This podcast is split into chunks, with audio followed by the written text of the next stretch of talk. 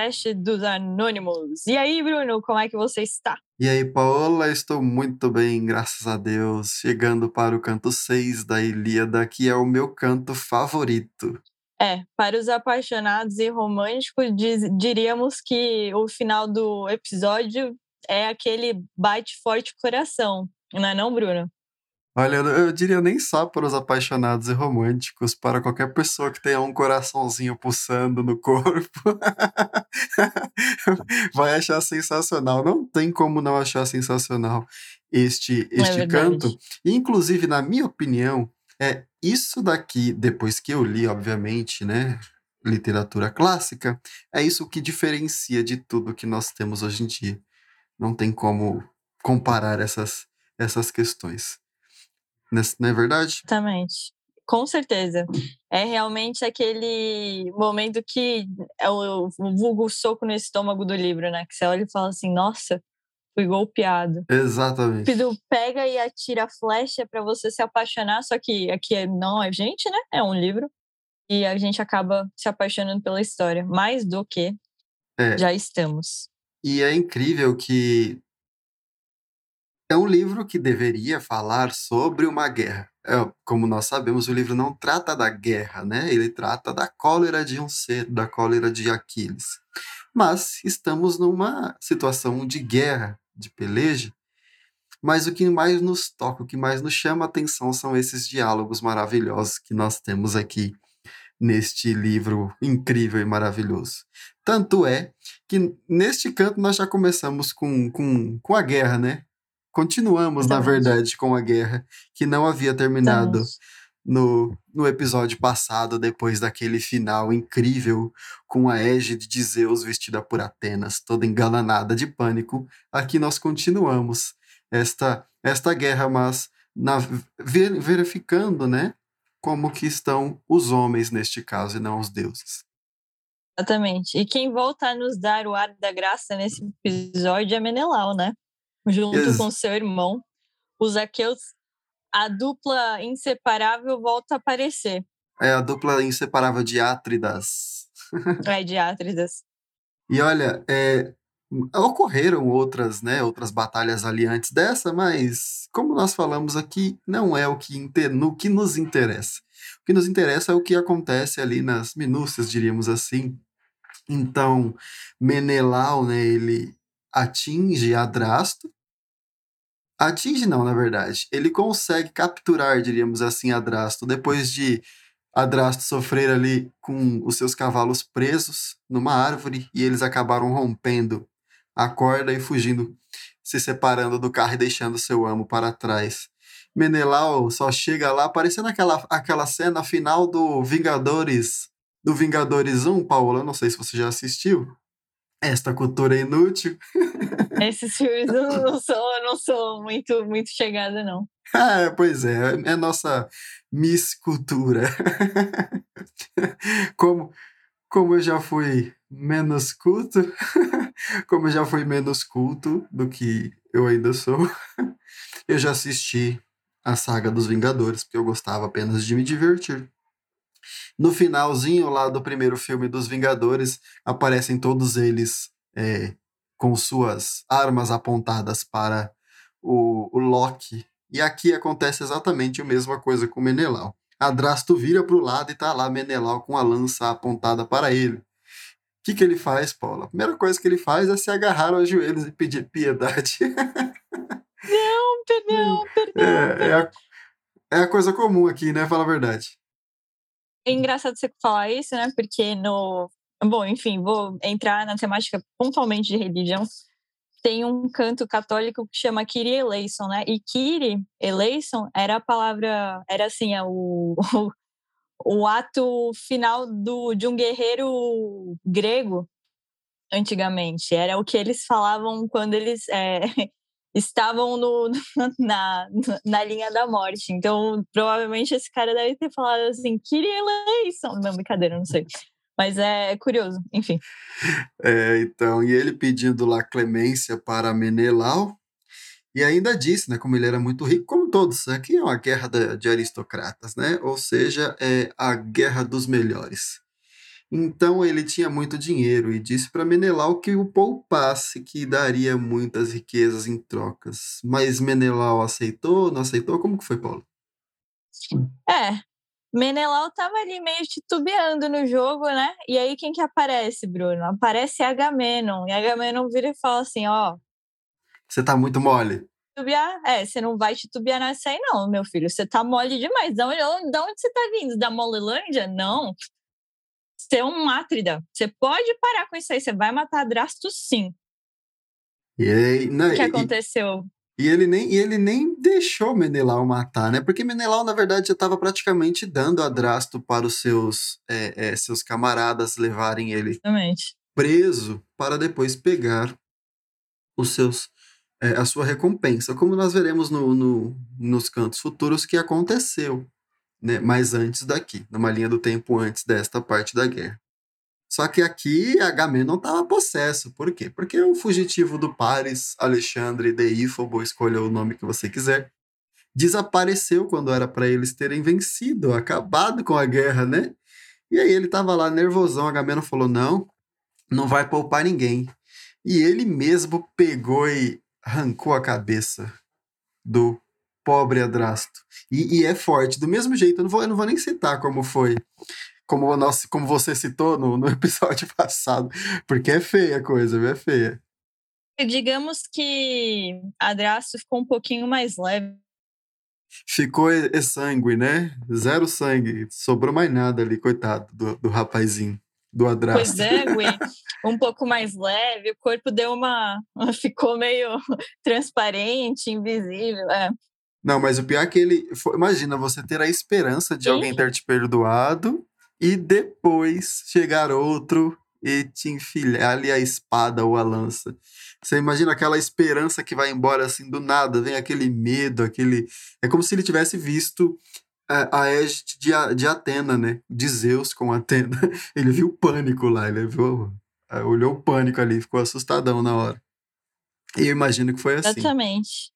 Não, e é engraçado que, que Agamenon, ele realmente ele vira e fala molengão pro, pro, pro Menelau, né? Pô, e a gente sempre fala, nossa, Menelau era um baita de um guerreiro. Aí chega Agamenon e fala, Menelau amolecido, seu, seu Maria Mole. E aí depois, bom, aí caminhando aí no, na, na história, parece para mim um dos, um dos anciões mais icônicos, que é Nestor. Exatamente. E ele é sai incitando, é, muito astuto, e ele sai incitando a todos para que ninguém fique para trás e. E tente pegar despojos, né? Exatamente.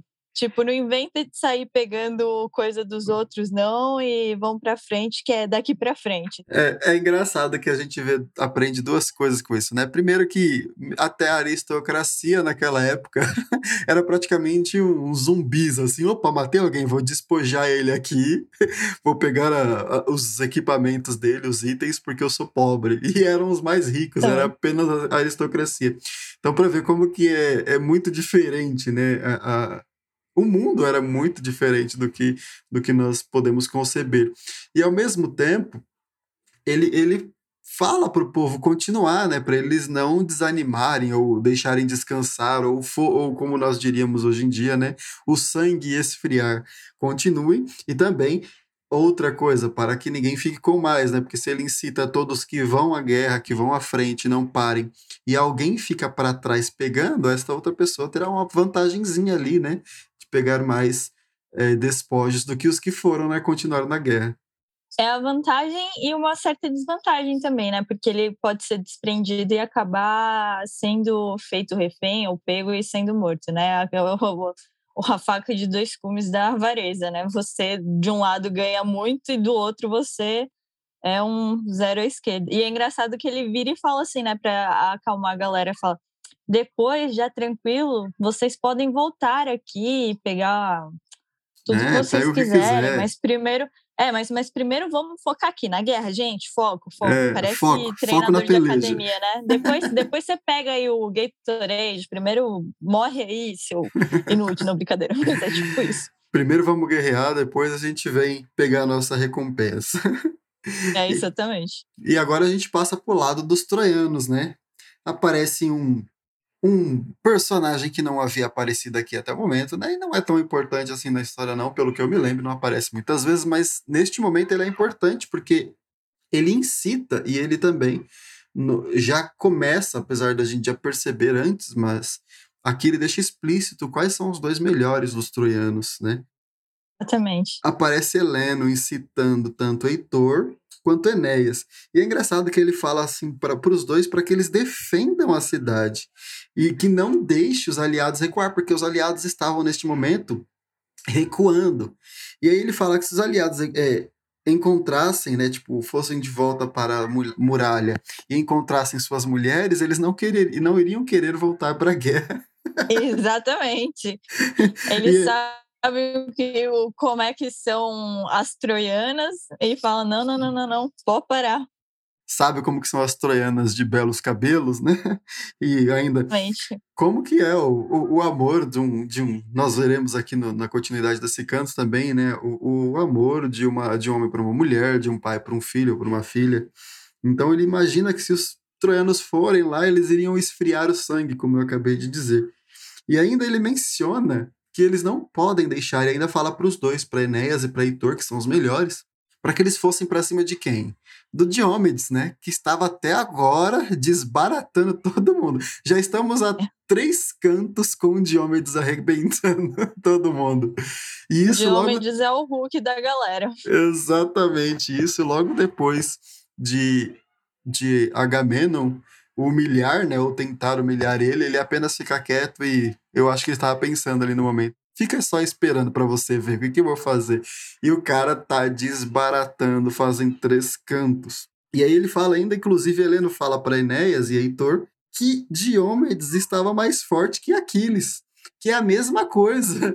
Ó, para você ver como que é a, a medida das coisas, né? No canto anterior, quando Diomedes estava desbaratando, ele inclusive praticamente matou Enéas né? Enéas foi revivido ali, né? Ele não foi curado, ele foi revivido por Apolo.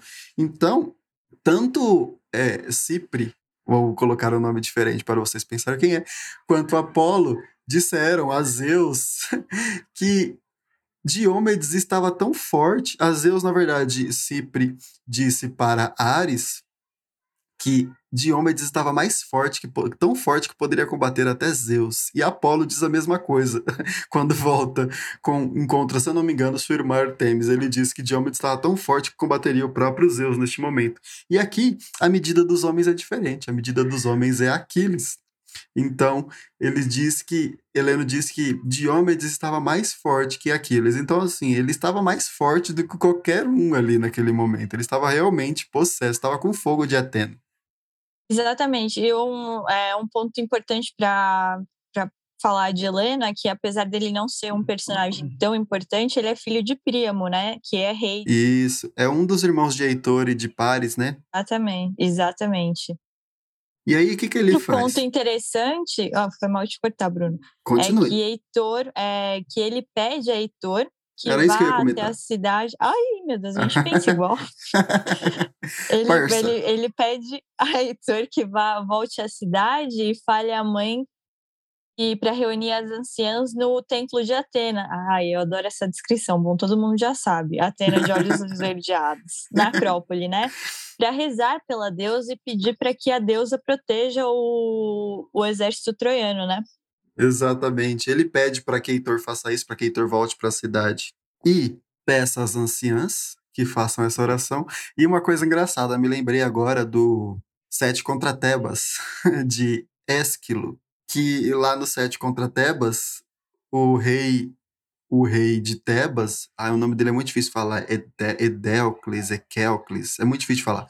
Um dos filhos de Édipo, no comecinho ali do, do, do Sete contra Tebas, ele já começa a brigar, eu diria assim, com as mulheres da cidade, porque vêm os sete generais contra Tebas, nas sete portas de Tebas, e aí elas começam a ouvir o estrondo ali da, do, das falanges inimigas e começam a se assustar e gritar e cantar, e, e, cantar não, né? E clamar alto aos deuses no meio de toda a cidade. E aí o rei começa a xingar elas, fala, oh, vocês estão com seu medo desmedido, vocês estão tirando toda a coragem dos nossos guerreiros de lutar. Parem de gritar aqui no meio da cidade, vão lá pro templo.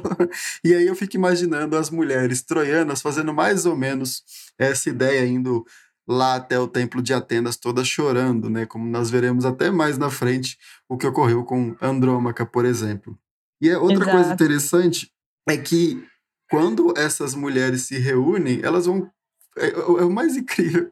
Elas vão lá pro tempo de Atena. Logo quem, né? Logo ela, as troianas indo pedir para Atenas ficar contra Atena ficar contra os aqueus. É um negócio que não vai dar certo. Igual. Sim, é, é mas a gente sabe a história, né? Sim, não, eu sei. é, aquela, é aquela, aquele visualizador, né? Aquele, aquele que visualiza a distância, fica mais fácil de falar, com certeza. Você vira e fala assim: não, cara, você tá fazendo o movimento errado. É tipo, quando você joga tá ensinando alguém a jogar xadrez, aí o cara, sei lá, tipo, entrega o cavalo pra rainha. Aí você fala assim, não, cara, meu Deus. É exatamente. Pior ainda quando entrega a rainha pro cavalo. Exatamente. Porque o movimento do cavalo é em L, às vezes você não consegue enxergar essa, esse cavalinho serelepe ali. Mas é engraçado. A gente vai ver até mais pra frente, porque nós vimos dos, no, num dos cantos anteriores que fizeram libações para Zeus, para que Zeus punisse quem fosse contra o, o acordo de trégua deles, enquanto Pares e Menelai estavam brigando. E vimos que Zeus não estava nem aí pro acordo. Eu diria que o nesse. Quê? Acordo é, de quem? Não tô nem aí pra vocês, vocês têm que cumprir o que eu quero. e eu imagino que Atenas foi mais ou menos igual aqui nesse caso. E aí, como nós já estamos falando de Atenas, nós não temos como falar de Atenas sem lembrar novamente de Diomedes, né? O rapazinho desbaratador. Quando os Heitor, né? Porque Heleno pede para que Heitor passe pelas falanges incitando eles à guerra. Quando Heitor incita, os, os troianos eles ficam apolvorosa e aí voltam à sua, à sua vontade de guerrear, eu diria assim. Com isso, eles dão aqueles gritos de guerra e aí aquele, acabam espantando os aqueus. Os aqueus que estavam avançando até o momento, eles param. E aí, o que, que acontece? Diomedes, vocês lembram, nos episódios anteriores, Atenas tinha falado. Atena, não confunda a cidade com a deusa. Atena tinha falado para Diomedes não lutar contra deuses, apenas contra humanos. Homens, é. Apenas contra os homens. Então. E Diomedes estava doidão e estava tentando qualquer um, né? É, no, no canto passado, mas aqui parece que ele já voltou a lucidez dele. Tanto é. Não, ele voltou, exato que ele viu esse, esses troianos assim, todos os, os aqueus pararam, achando que eram deusas que estavam lá no meio deles, que os incitavam e por isso ficaram com medo. E Diomedes faz a mesma coisa. Ele encontra Glauco, encontra Glauco lá, e como ele estava todo possante, né? Ele fala: Quem é você que está vindo contra mim aqui? Você tá tá muito corajosinho aí, está se achando demais para vir contra mim, né? Fica bonito, né? Porque fica, quem és tu, valentão, dentre os homens mortais? Exatamente. Tipo, por acaso você não me conhece? Parece quando a gente era, quando eu era criança, quando a gente não não tinha coragem de brigar com a pessoa, a gente só falava, você sabe quem eu sou? Tipo, a pessoa tentar se acovardar e fugir para eu não precisar brigar. Diomedes fez. Seu, seu filho de quem? É, então, Diomedes fez exatamente a mesma coisa, porque ele não queria lutar ali, ele achou que era um deus e ele não podia lutar. E aí ele pergunta: por acaso tu és um deus? E aí ele pergunta da onde Glauco vem de que família, qual é a linhagem dele, e a resposta de Glauco é muito, muito boa, né, né Paula? Como, fala pra gente, como que é a resposta de Glauco? Eu achei muito interessante. Frígida magnânimo, por que queres saber da minha linhagem? Assim como a linhagem das folhas, assim a dos homens. As folhas atira os ventos ao chão, mas a floresta no seu viço faz nascer outras. Quando sobrevém a estação da primavera, assim nasce uma geração de homens, e outra deixa de existir. Mas se quiseres, ouve também isto, para que fique sabendo da minha linhagem, pois muitos varões há que a conhecem Aí ele fala que há uma cidade, Éfire, no centro de Argos, apacentadora de cavalos, foi lá que viveu Sísifo, que foi o mais ardiloso dos homens. Sísifo, filho de Éolo, nossa, só nome bonito, né, gente? Foi ele que gerou um filho, Glauco, E Glauco gerou o irrepreensível Belo. Bele, Belerofonte. É... Belerofonte. É, é um nome bem difícil de, de citar, esse de Belerofonte aí, mas era um personagem, pelo jeito, bem importante na, na história. Exatamente. E a é engraçado os deuses que... deram. Opa! Pode, pode falar, pode falar. Só, só terminar aqui. A quem os deuses deram a beleza e a amorável virilidade. Ou seja, não sou ninguém, mas eu gerei alguém que os deuses adorem. Então você toma é. cuidado antes de vir falar com quem eu sou. É, ele veio, ele veio de uma linhagem assim, tipo, ele disse que a linhagem não era importante. Tipo, o que que importa a linhagem? Somos todos homens como palha. Olha que a consciência dele. Mas ao mesmo tempo ele mostra uma linhagem grandiosa, né? Porque Sísifo, eu imagino que tenha saído daqui o mito de Sísifo, né? Não sei se você conhece o mito de Sísifo. É aquele que toda vez tem que levar a pedra até o topo da montanha? Você conhece esse mito? Não, esse aí eu. Não conhece? Então, eu acredito que seja o mesmo Sísifo, obviamente, porque é, o, é a literatura mais antiga dos gregos. Então, tiraram daqui, porque Homero não se aprofunda. Homero, eu diria que ele, ele é como se fosse um boi que tá com a carne fresquinha, assim, sabe? E aí ali tem a parte da alcatra, aí tem a parte ali, sei lá, de várias partes do boi, onde, você, onde ele deixa só alguns alguns pedacinhos para as pessoas poderem pegar e criar sua própria, seu próprio churrasco, eu diria assim. Então deixou, por exemplo, Sísifo para que eles criassem uma história. Deixaram, ele deixou, por exemplo, a história de vários personagens aqui, que eu não vou dar spoiler, mas em aberto, porque quando passa da Ilíada para a Odisseia, parece que dá um salto na, no tempo. Então, ele deixou para os, os trage, tragedió, tragedió... Nossa, não vou conseguir falar. Tragediógrafos. Isso, obrigado. Tragediógrafos gregos é, criarem diversas peças com os personagens que aqui estão.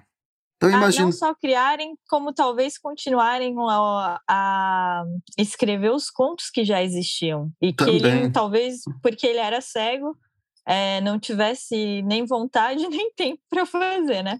É, então, e é interessante que ele deixa esse, esse fio, diríamos assim, ele deixa esse, essa ponta do elo, né, para qualquer um puxar. E aí, quem puxar essa história e a criar melhor, faria sucesso e ficaria para o restante do, das eras, como nós estamos vendo até o momento. E a história de Belerofonte é bem interessante, né? Eu diria que parece bastante com a história de, de, de Hércules, inclusive. Só que um, uma mudancinha ali, porque ele era um ser, né, bem portentoso, diria assim, e era vizinho de um ser chamado Proito, esse Proito, bem inveja, tinha bastante inveja dele. E é engraçado que, ao mesmo tempo que Proito tinha inveja de Belerofonte, a esposa de Proito queria Belerofonte. Só que Belerofonte era um, um ser digno, né? Não era desse tipo de, de pessoa que, que faz isso. É, pessoa, ou que dorme com a mulher do vizinho. Íntegra. Era íntegro, exatamente. Mas o que ó, outra coisa que deixou em aberto, que talvez tenha em outra história também, é o porquê que ele teve de obedecer Proito, porque Proito manda ele ao sogro com, diríamos assim, uma carta registrada, carimbada, né, com o selo de um rei daquela que ninguém pode abrir, para que o sogro matasse Belerofonte longe. Por quê? Porque a esposa de Proito disse: Ó, oh, ele tentou dormir comigo e eu não aceitei. Se você não fizer nada com ele, morra você então. Ou seja, ele enganou o marido, né, que ficou enfurecido e mandou Belerofonte para essa armadilha. E chegando lá, o sogro de, de, de Proito nem lê a carta, ele começa a, ter, dar muita hospitalidade a Belerofonte, gostar dele, e depois, quando lê a carta, se surpreende. Mas nem por isso ele deixa de tentar realizar. Só que aí ele manda Belerofonte ir matar diversos seres místicos, achando que ele iria morrer, só que, para a surpresa dele, ele vence todos esses seres. Me lembra um pouquinho da história de Hércules, essa daí, é bem interessante. Inclusive, inclusive um ser que a gente escuta muito falar quando estuda mitologia, que é a Quimera, que é descrito como é, ela é de raça divina, não pertence a dos homens. À frente tem forma de leão, atrás de dragão, no Exato, meio de cabra. De car Seu sobre é a fúria terrível do fogo ardente. Exatamente. Ou seja, Belerofonte é o cara que mata a Quimera. Que matou a Quimera. E é daí que surge, né, essa ideia de Quimera ser um animal misturado.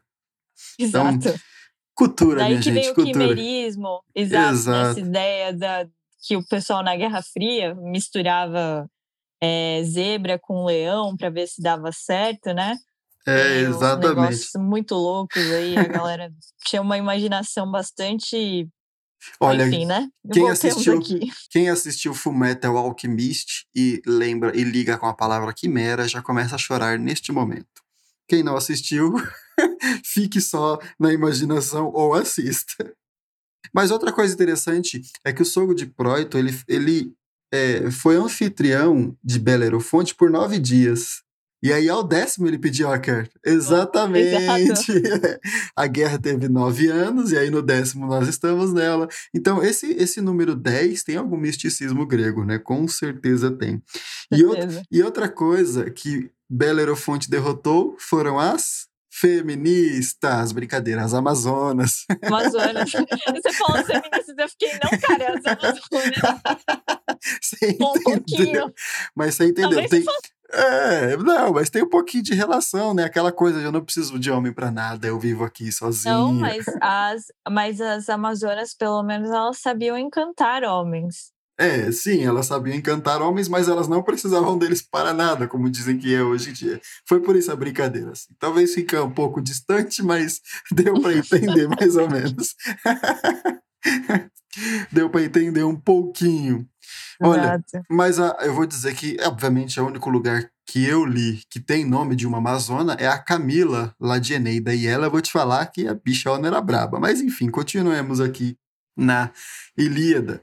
Agora volta outro personagem que nós vimos no episódio passado, né, Paola? Que é o guerreiro Pedon. filho de Zeus, Sarpedon. Vocês lembram que no episódio passado ele lutou com o seu. O que, que ele era? Era tio? Não, era sobrinho? Era sobrinho, né? Porque ele era irmão de, de Hércules, ele era filho de Zeus. Então, ele lutou com o sobrinho. Só lutou com o sobrinho Ele dele. lutou com o sobrinho. É, agora, agora No deu um momento episódio. tela azul na minha cabeça. Eu fiquei tipo, o quê? É, Ele- não, ele lutou com o contra o- sobrinho. É porque o nome é difícil. ó. De Ele, exato, ele lutou contra o Tilepólemo. E aí o venceu. Fiquei. Eu acho que eu engasguei na hora que eu falei, porque deu, deu tipo o motor velho. No episódio No passado, acho que foi isso mesmo. E aí lutou com o Tilepólemo e ele conseguiu matar Tilepólemo, mas ao mesmo tempo ficou bem ferido e, e foi levado, né? Daí. que a gente tem a descrição de quem ele é filho, né? Porque Exatamente. é, De quem ele é primo, né? Que isso que é interessante, porque ele, ele tanto é tio de Tilepólemo que ele matou, quanto primo de Glauco que aparece aqui na luta exatamente. contra Di- não, eu acho que a gente eu acho que a gente ca- acabou pulando né essa história de Glauco e de Diomedes né Paula porque a gente acabou se empolgando com Belerofonte É, porque olha só Glauco quando estava conversando com Diomedes quando mas Diomedes é mais pra frente que eles vão. vão... ah verdade é no próximo é Tá agora é certo, agora não, na Bruno, verdade Não dá spoiler, não. Não, não vou, não darei spoiler. então conte, porque aqui nós eh, na história mostra que ele era primo de Glauco, né? Então o que que acontece aqui nessa briga, nessa conversa de Glauco com com É, Diomedes? só, só falando, Belerofonte tem três filhos, né? Isandro, Hipóloco e Laudameia. Laudameia é a mulher, né? Uma filha, mulher. Ela se deita com Zeus, que é chamado aqui como conselheiro. Bom, para mim eu podia- poderia chamar Zeus facilmente de mulherengo, como todo mundo. E ela, Garanhão. É, garanhão. E ela dá à luz a Sarpedon, que é armado de bronze. Ah, agora a gente entra na parte interessante, porque que Glauco usa uma armadura de bronze que vale. É... Glauco usa de ouro, na gados. verdade. Ah, não, Glauco usa é de ouro, Que, que vale 100 gados. E Diomedes Não, vai- não é, não é só 100, são É 700 gados. 700 gados. bois. Nossa, é muita, é muita diferença. Enfim, é, Não, é, é- é muita descomunal. coisa. É, um descomunal. negócio descomunal, exatamente. E aí que a gente descobre de onde surgiu a inspiração pro Senseiya, guerreiro das estrelas. Os que que Cavaleiros acontece? Zodíacos. Porque olha só, Glauco estava com a armadura de ouro, Diomedes estava com a armadura de bronze. Quando Glauco conta a história dele, da linhagem, Diomedes dá aquela, não sei se deu uma de João sem braço, quando ele viu a armadura de, de ouro de Glauco. ou se ele estava realmente sendo sincero. Eu diria que ele estava sendo sincero, não tem um tipo de ser inteligente como Ulisses para fazer tais astúcias, mas enfim. Então ele fala para Glauco que a família dele sempre foi amiga da família de Glauco. E diz que é o pai dele. antigo amigo da casa do meu pai. Exato, Belerofonte, inclusive, ficou, com, ficou hospedado na casa de Tideu diversos dias e etc. E aí ele fala: ah, então vamos assim, ó, tem muitos aqueus para você matar e muitos troianos para que eu mate. Não lutemos entre nós, troquemos nossas armaduras em sinal de paz. E é engraçado que fala Zeus que Zeus tirou a razão, tirou o siso de Glauco e ele trocou uma armadura que valia, sei lá, 700 mil bois por uma de 10. Eu vou te ah, falar. Você é, é, tem razão, são 100 bois pelo de 9, mas eu, eu viajei na maionese e eu li 700 bois. Bom, enfim, eu inflacionei. mas é, é mas é descomunal, realmente, é descomunal. Ele trocou uma de. de pegou uma 10% do que a dele valia. É, é, eu vou te falar. É como se o, se o Seiya tivesse trocado a armadura dele no comecinho ali, quando ele tava um bostinha, do, do comecinho do Cavaleiro do Zodíaco contra o mais forte dos Cavaleiros de Ouro. Não, não faz sentido. É, mas se bem que, parando para pensar, o ouro é bem mais maleável que o cobre. Então, assim, né? É, talvez se levasse uma flechada de ouro, não. Talvez. Não ia, não, não ia segurar. Tanto quanto eu digo. Bom, enfim mas ainda continua sendo uma troca burra, né? É, com ouro você se, consegue pelo menos. Se Homero disse que foi uma troca burra, eu fico com Homero. Exata, exatamente. Quem sou eu para, para, para. Eu não discordarei de Homero de jeito nenhum. e aí nós chegamos àquela parte maravilhosa, finalmente. Finalmente. E Heitor chega à cidade. Ele chega à cidade, né, Paola? E quando ele chega, obviamente, o que acontece? Todo mundo corre para cima dele. Principalmente Esposas, todas as filhas, mulheres. Filhas exato. de troianos, exato, mas todas, principalmente as mulheres. Todas elas vão. Vão ao encontro, querer notícias, né? Heitor. Na verdade, ela, ela, eu, eu vejo eu vejo de outra forma, porque elas vão lá, elas parecem todas é, assustadas, espantadas. É, é, eu não sei nem quais mais palavras usar aqui, mas vão lá mulheres, mães, filhas, irmãs, esposas, e elas perguntam de seus próprios maridos, de seus pais, de seus filhos, de seus irmãos. Aqui já começa a apertar o coração, fala a verdade. Porque é como se chegasse um mensageiro de guerra, né? Quer saber, ah, e aí, fulano, sobreviveu e Beltrano. Aí você já começa a ver. E essa parte final é, é interessante Ela porque fala. você vê a importância da família mesmo numa sociedade, tipo, obviamente de origem a nossa, mas completamente distoante, assim, né? Obviamente que muitos valores são similares e tal, mas engraçado, né? Você vê a força da família, né? Nesse, né? nessa parte do episódio, né, Bruno? Realmente. E você vê o que, o que faz, a falta que um, que um parente faz, né? Um pai, um irmão, um marido, principalmente, como nós veremos aqui na frente. Filho. Um filho. E o pior que Heitor, olha só como o que é um, um homem com H maiúsculo, um macho. Ele olha para cara para elas assim, para os rostos delas e percebe que muitas delas já já haviam pairado desastres, né? Mas elas não sabiam. Então ele apenas diz: "Olha, vão lá para o templo orar por Atena orar para Atena que ela fique do nosso lado, apenas isso. E não dá mais detalhes da guerra, porque ele tenta evitar essa dor antecipada, eu diria assim, né? Porque eu imagino o que, que poderia acontecer, o que, que passaria na cabeça delas, é triste demais. E até porque ele também não tinha um papel de mensageiro, né? Então corria o risco também dele falar, ah, fulano morreu. Aí, sei lá, confundiu com outra pessoa. É, ou né? aconteceu igual com o Sarpedon, ele achar que morre, de repente, ah, viu o Sarpedon ferido, ah, morreu, porque naquela época lá uma flechinha no, no na perna, no, mal curada, acabou com o cabra lá, morreu. E a pessoa, Exatamente. de repente, ser, estar viva, né? Mas enfim, ele apenas as manda, mas é, é uma cena bem forte, assim, onde você vê todas elas querendo saber notícias de seus entes queridos e aquela toda aquela guerra, toda a, o que que ela traz? Essa guerra traz apenas tristeza. Não tem nada de, de libertador ou de bonito como tentam é, é, colocar hoje em dia, né? Para quem nunca leu um clássico e fica imaginando dessa forma. E outra coisa também que nos demonstra o que aquela teoria que alguns malucos tratam por aí do estruturalismo, de que a sociedade é feita da luta de classes. Meu amigo, leia Homero. Você vai ver o que, que a sociedade é feita. Ela é feita de pessoas, de famílias que se preocupam com seus entes queridos. Isso daqui fica nítido em toda a Ilíada. É, é tenso, é tenebroso. Bom, Mas, diga. Vamos falar de coisa bonita, que eu sei que na Ilíada de bonito só tem duas coisas: as mulheres e os palácios, não é mesmo, Bruno? Ah, dizem que Aquiles era bonitão. e, e Alexandre também. e é, Alexandre. Paris, é, Paris e Aquiles eram realmente dois deuses gregos sem ser deuses. eram semideuses, né? eram semideuses, exatamente. Aquiles literalmente, Paris não. Mas enfim, continuemos. E aí nós chegamos, então, nessa que você fala que é bonito, então eu imagino que você esteja falando do palácio lind... que Homero fala que é lindíssimo de Príamo, né? E ele é enfatiza é... isso na, na escrita, né? Muito engraçado. Ele enfatiza a quantidade de quarto e a questão que a pedra era polida. Gente, lembrando, né, que não era tão trivial fazer polimento de pedra naquela época, né? Fazer aquela tipo mesa Olha. de pedra polida igual a gente vê hoje em dia. É, né? mas para comprar para comprar uma pedra de mármore hoje, para nós é caríssimo. É 4 mil reais, 5 mil reais. Não é barato. Então imagine naquela época você polir uma pedra, gente. Olha só.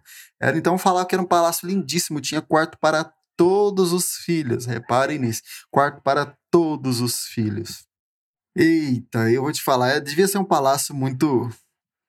Não, não tem nem palavra para descrever, mas é, devia tem ser bonito lugar o negócio. Para os filhos, para os genros, para as noras, para todo quarto mundo. para né? todo pros... mundo, né? Exatamente. E aí, quem ele encontra? Bom, o Heitor encontrou quem ele estava procurando, né?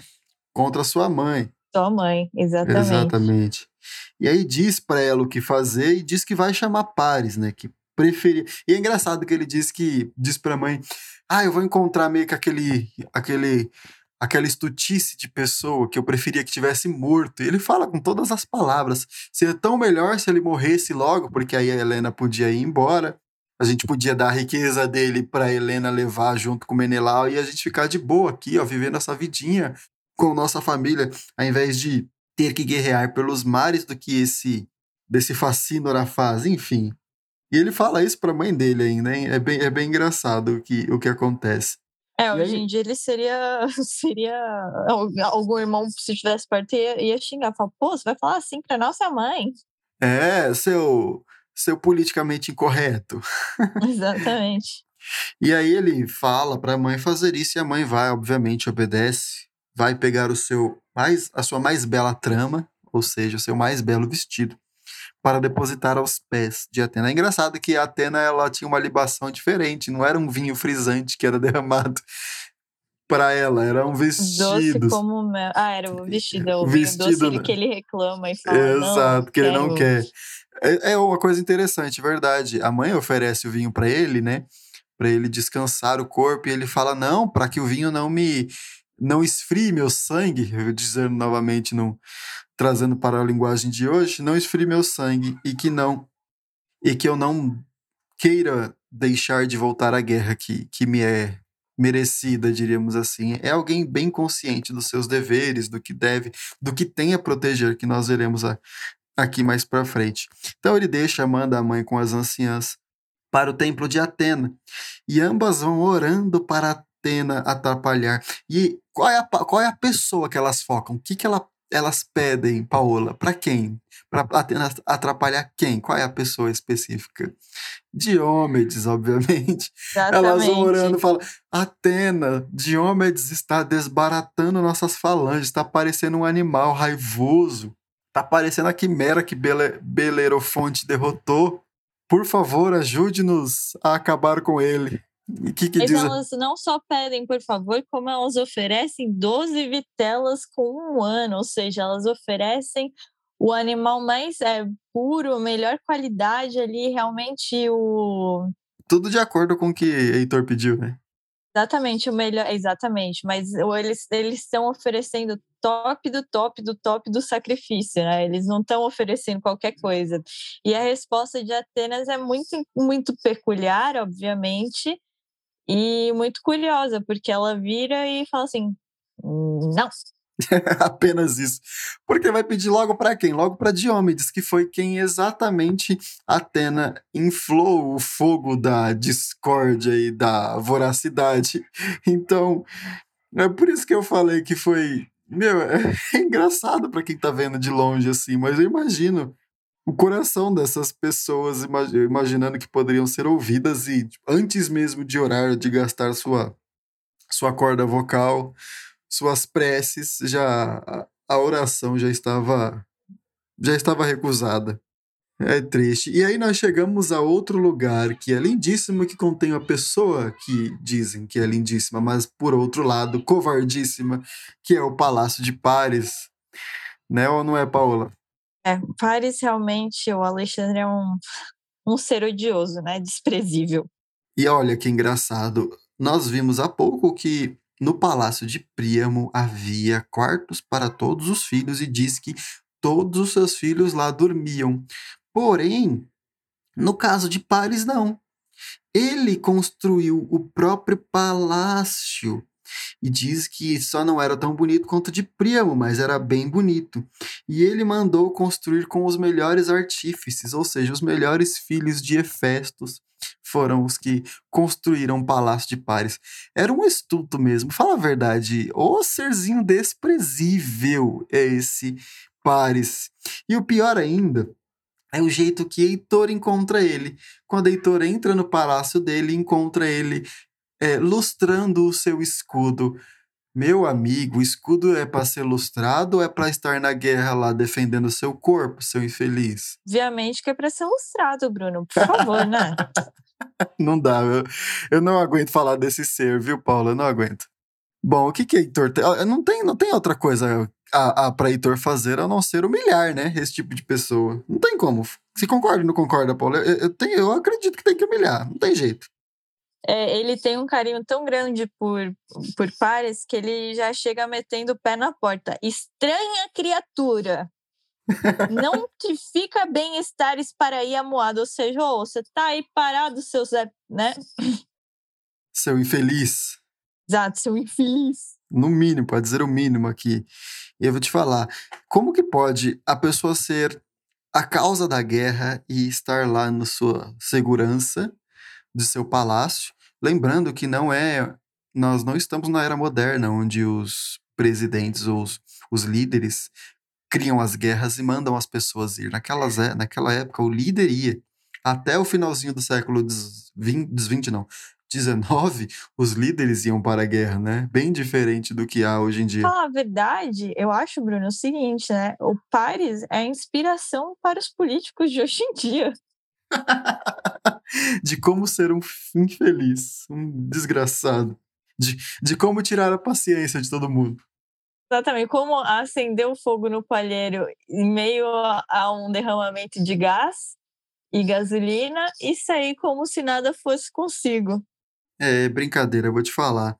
E como como Heitor humilha ele, né? Ele fala: Olha, é realmente, eu, eu não tenho nem resposta para você. Como você me falou tudo na medida. Engraçado que ele fala na medida justa, porque, tipo, eu sou, eu sou isso mesmo, você, você tá certinho. Então eu vou fazer assim: eu vou me arrumar aqui, você pode ir na frente, que eu te alcanço. Isso se eu não te ultrapassar na, na caminhada. E nesse meio tempo, quem aparece? A maravilhosa Helena, a lindíssima eu Helena. Eu já ia falar a mala da Helena, porque ela já começa com aquele papo de ah, eu sou a cadela, aquele, eu chororô eu, desnecessário. Eu, aquele mimimi. Nossa, já começa. eu diria que ela se mutila verbalmente. Tipo assim, ah, eu sei que eu sou uma peste, não sei o que, para todo mundo ficar com dozinha dela e falar: não, você é linda, Helena. E ela era linda mesmo, de fato. Ah, fazer uma guerra tinha que ser. Inclusive os anciãos, né? Dessa tem que ser. E, inclusive os anciãos, nos episódios anteriores, nós vimos falar, é, eles falaram lá, é, realmente dá para entender porque aconteceu uma guerra aqui por essa mulher. Mas enfim, né? E é Mas engraçado. nessa parte a gente vê que Heitor, mesmo assim, não cai na dela, né? Tipo, então eu sei aí que você fica com esse chororô chato, moça, mas eh, isso aí não me convence, não. Olha, Paula, eu diria que ele é bem amigável com ela, viu? A gente vai ver um pouco mais pra frente, mas até que era bem amigável. Sim, ele é amigável, mas no começo da resposta ele fala assim: ah, ele não me manda. Ela pede pra ele sentar, né? Ah, é, fala pra ele sentar. Mas é a mesma coisa do vinho com a mãe, né? Tipo, não vou esfriar o Exato. Sangue, tá deixa eu assim, ficar aqui é, pé. mas é, então, ah, tá bom, esse chororô teu aí, beleza, já entendi. Eu gosto de você, você é linda, mas então, não me importuna, não, querida. Exatamente. Fala, ó, vai. Ele fala, apenas fala pra ela, ó, convence esse imbecil do seu marido aí voltar pra guerra. Enquanto isso, eu vou, vou visitar minha esposa na minha casa, aproveitar esse meio tempo. Bruno, nesse caso a gente chama Paris de marido ou de amante? Olha, eu vou te dizer que eu talvez chamaria de transmarido. É uma boa, transmarido ou então transamante também. É, qualquer uma das duas, porque ele não era nenhum nem outro. Pra dizer a verdade, ele era amante, né? Porque aqui eles tratam como marido e mulher, mas era amante, porque o marido verdadeiro de Helena nós sabemos que era Menelau, que foi com quem ela casou primeiro e não se divorciou. Exatamente. E aí Heitor diz para Helena que vai embora, que vai ver a sua esposa. E olha o que ele fala para ela, ele fala, ó, eu vou visitar a minha esposa, porque pode ser a última vez que eu a verei. Ai, meu Deus. ah, aquela musiquinha triste na cabeça.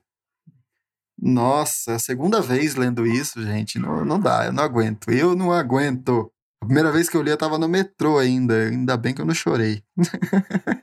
Vontade de falar que tava suando o olho, não? Nossa, cortando cebola no meio do metrô em pé. Quer ciar, me dá um suor no olho. É, então. Essa máscara aqui na cara. Mas olha, eu vou te falar, o encontro deles é, é, é tremendo. Ele vai à sua casa, não encontra ela, elas, as amas, né, as súditas dele diz, as empregadas deles dizem que diz que ele que ela foi até a muralha para ver a guerra, para ficar olhando Heitor ao longe. E aí ele vai até ela e a encontra. Ai, eu não consigo, eu não consigo falar dessa cena, Paula. Fala, fala você dessa cena, eu não consigo, eu sou fraco. Bom, essa parte eu acho muito interessante porque é, Heitor, ao encontrar Andrômaca, ele achou que se ele demorasse mais um pouquinho, é, ela poderia já estar em algum outro lugar ou para lá da muralha. Então ele correu feito uma um, lá, um cavalo. estabanado, um cavalo, exatamente. E quando ele a encontrou, ela só era só, só água, né? Se desfez em um choro. Parecia um mar, água salgada. Exato. E aí pergunto a ela por que diabos que a mulher estava chorando tanto. E é ah, essa Ah, que parte é pergunta, né? dura. Essa parte é dura. Que pergunta. do- Não, mas olha, de- de- não, não, eu, eu vou tentar, eu vou tentar. Deixa eu tentar, deixa eu tentar dizer isso. Não, essa, essa parte favorita você pode ir em frente. Não tem como, é a melhor parte de toda a Ilíada e Odisseia. Eu não vou falar como está exatamente nos livros, vou parafrasear para não termos muito mais tempo aqui no nosso podcast, mas ela começa a dizer para ele que o pai e os irmãos dela já estavam mortos e foram mortos justamente por quem? Por Aquiles. Os pais e os irmãos delas, dela viviam aos arredores inclusive alguns em Tebas, onde provavelmente quem vê ali os mapas do início do livro percebe que foi a rota que eles tomaram e no comecinho do canto também durante o canto o, o- os cantos né durante o livro comenta de algumas cidades que eles passaram e destruíram e Tebas foi uma dessas cidades onde estava o pai dela e aí mor- eles morreram provavelmente nessa arremetida contra Ilion. Ou seja, também por causa de Paris Alexandre e por causa de Helena. Ela perdeu os pais e também perdeu sete irmãos. Olha, olha o peso disso, olha o peso disso. E aí ela fala para Heitor: Heitor, você é meu pai, é meu irmão, é meu marido, é minha mãe. é meu tudo. Eu não tenho mais nada. Se você se for, quem cuidará de mim? Quem cuidará de seu filho, Escamandrio, mas que os troianos chamavam de Astiníax? Olha, olha Fora isso. que ela, que ela enaltece a virilidade de Heitor falando que ele é um homem maravilhoso e que é a coragem dele que o matará, né? Exatamente. Eu também acho essa parte sensacional. É, ela, ela percebe o, o quão incrível é seu marido, porque ele é bom com Helena, como nós vimos, mesmo ela sendo a causa de todos esses males, mesmo ela sendo a causa da morte de seu sogro, de seus cunhados. Ele ainda é bom com ela. Ele, ao invés de entregar o seu irmão para Menelau, para que Menelau corte a garganta dele e acabe com a guerra, ele guerreia pelos, por seu irmão, pela cidade, mesmo tendo perdido todos esses, diríamos, parentes, e mesmo tendo o risco de perder a própria cidade, a esposa, o filho. Olha, olha que homem incrível. É, é, é, é demais. Eu acho tão lindo o jeito que ele responde a ela, Sim. falando: Mas se eu morrer, você não vai ficar desamparada. Você vai sentir realmente essa dor inicial, eu sei disso, mas você vai se lembrar da minha história de como eu fui um homem honrado e glorioso. E você vai poder contar isso para todas as mulheres que vão te cercar, porque eu vou te deixar abastado finance abastada financeiramente, cheia de não, de. Ai, gente, como é que chama? De amas, não, de. De empregadas, né? Gente, me fugiu de escravo. Não, empregado, eu ia falar escravo, mas não é escravo, é. Ah, enfim, vou te deixar cheia de empregadas e você vai poder falar tanto para os meus filhos como para qualquer um de Troia quem foi Heitor e, quem, o, e o que ele fez, e todo mundo vai te respeitar como a, a mais nobre das mulheres. Exatamente. E ele, e ele fala isso pensando, né? Pensando não, né? Tentando ten, é, tensionar o coração dela, o pensamento dela, para o caso de uma vitória, mesmo com a morte dele. Só que na fala dele também ele já deixa perceber, ou ao menos Homero nos deixa perceber, eu não sei, que Heitor já sabia que eles não venceriam a guerra. Ele diz que sabe que Ilion será destruída e que não liga para pais, nem irmãos, ele não liga nem para os irmãos dele, que é provavelmente mentira, porque senão ele não estaria guerreando. Não estaria guerreando assim, né? Ele entregaria seu irmão. Mas ele diz que não liga para pais, nem para seus irmãos, mas que liga só para ela, só para Andrômeca. Só para que ela não virasse uma escrava. Ou seja, ele preferia morrer na guerra do que ver ela é, sendo uma escrava de outros, de outros povos para trabalhar, sendo arrastada para cativeiro. Então você vê o peso que tem tudo, é, toda essa guerra, todo esse peso que tem por trás de um guerreiro desse. Então a coragem não é ela a única fonte, mas a necessidade de proteger os seus entes queridos. E aí ele diz que ele sabendo que iria morrer, Paola, ele disse que preferia estar morto quando viesse a escravatura para ela e a morte para seu filho. Cara, Exatamente, é mas nessa pesado. parte eu acredito que é mais uma declaração de amor, do tipo assim, o mundo pode estar se esvaindo em sangue, em bomba, em guerra, em qualquer coisa, mas eu, o que, então tudo isso que eu faço, além de ser pe- pelos nossos filhos e por tudo isso, pela, pela terra, por Troia, é por você, é, Andrômaca. Então isso é muito bonito, assim, é tipo, eu dou a minha vida por você. É, é, o, é, é o papel de um É a homem. essência do amor, exatamente. É a essência do, do que o homem deveria fazer num. É o papel do homem segundo. Paulo, segundo o apóstolo Paulo, ele diz que o papel do homem é dar a vida para a mulher, assim como Cristo deu a vida pela igreja. Então, é o papel do homem.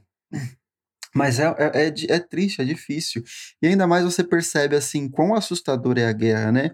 Ele vai tentar abraçar o seu filho para se despedir dele, vai tentar dar um beijo nele, tentar pegar ele do colo da ama, mas ele se assusta por causa dos penachos do capacete do pai. Olha só que incrível, tipo, era assustador para uma criança ver aquela, aquele aparato todo de guerra. Olha que Tipo criança pesado. quando vê Papai Noel hoje em É. dia. Começa... Não, brincadeira. Quando vê uns Papai Noel estranho, Ah, tem aquelas fotos bizarras, tipo o coelhinho da Páscoa meio descomunal, assim. E outra coisa que eu acho engraçada é como, como descreve a cintura das ambas, né? Porque elas usavam cinto para deixar as cinturas belas, né? O espartilho. Então fala que a bela cintura da ama, né? É, então, Bom, enfim, aí... é uma curiosidade nada a ver só que eu achei interessante adicionar. E aí eles ambos riem, né, da criança, mas imagino que aquela, aquela risada cheia de lágrima nos, nos olhos, com certeza da Andrômaca estava cheia de lágrimas. E aí ele tira o penacho, pega o filho, dá um beijo nele, e sem deixar tender muito, tensionar muito o coração para não desistir, ele só parte para a guerra, diz adeus para Andrômaca e parte para a guerra. E fala para ela voltar, né, para seus afazeres, tipo, continue sua vida normalmente, como se tudo fosse voltar ao normal. Vá cuidar das, da casa, rezar vai rezar. E... Exato. Vá falar para as empregadas fazerem as, é, fazerem as suas tarefas. E enquanto ele está indo, enquanto ele está indo, eles se despedem, ele está indo para o portão para a guerra, ela está indo em direção à casa. Diz que ela volta o olhar várias vezes com o rosto cheio de lágrima, chorando. Velho, não tem como, não tem como, é o melhor canto. É e aí, melhor. quando ela chega, ela é recebida pelas amas e, e se põe a contar tudo que tá. As servas e se põe a contar tudo que tá acontecendo, né? E todas tipo choram. Assim, essa, exatamente. É muito triste mesmo. Todas choram copiosamente. É, é, é olha, gente, é, é tenso. E neste momento que nós estamos aqui no mundo, né? Ainda não no Brasil, eu diria ainda nós estamos às vezes no Afeganistão, então nós conseguimos, por essas histórias, nós conseguimos talvez nos colocar um pouquinho mais. Porque você ler um livro é viver uma vida, como diria Rodrigo Gurgel. Então, nós conseguimos nos colocar no, na pele daquelas pessoas afegãs neste momento. E ainda mais depois de um canto desse, e vendo o que está por vir aqui para o nosso Brasil também, talvez, né, Paula? no próximo, no começo do próximo mês, nos lembra do que é importante, do que é importante para todo ser humano, que é a sua família, que é cuidar da sua família. Como diria Edmund Burke, cuidar do seu pequeno pelotão. Eu acho que é esse o que o ensinamento que fica desse canto para nós neste momento do mundo. É suas, quais são suas considerações finais aí, Paulo? Não sei se quer comentar é mais alguma coisa. isso, que esse canto é realmente a exultação da família, você perceber a importância, mesmo que hoje em dia tenha uma campanha muito ferrenha contra a família e tudo mais, a gente vê sempre, ah, você é jovem para sempre, tem de ser livre para sempre, Lembre-se dos seus e daqueles que te criaram e queira fazer o mesmo para os próximos. Tipo, é, é, eu acho que eu como eu finalizaria. É isso aí, Não exatamente. Sejamos todos como, como Alexandre. Sejamos como Heitor, todos. Exato. Exatamente, que é, eu não consigo nem, nem terminar um episódio desse maravilhoso do jeito que foi. Episódio incrível, Leiam Ilíada, pessoal, principalmente o canto 6. Releiam Ilíada e absorvam os ensinamentos que vocês cons que conseguirem captar, porque existem inúmeros que nós não conseguimos captar, de repente você consiga. Então, este foi o canto 6 da Ilíada, o episódio de hoje. Ficamos por aqui e até a próxima. Até a próxima, pessoal.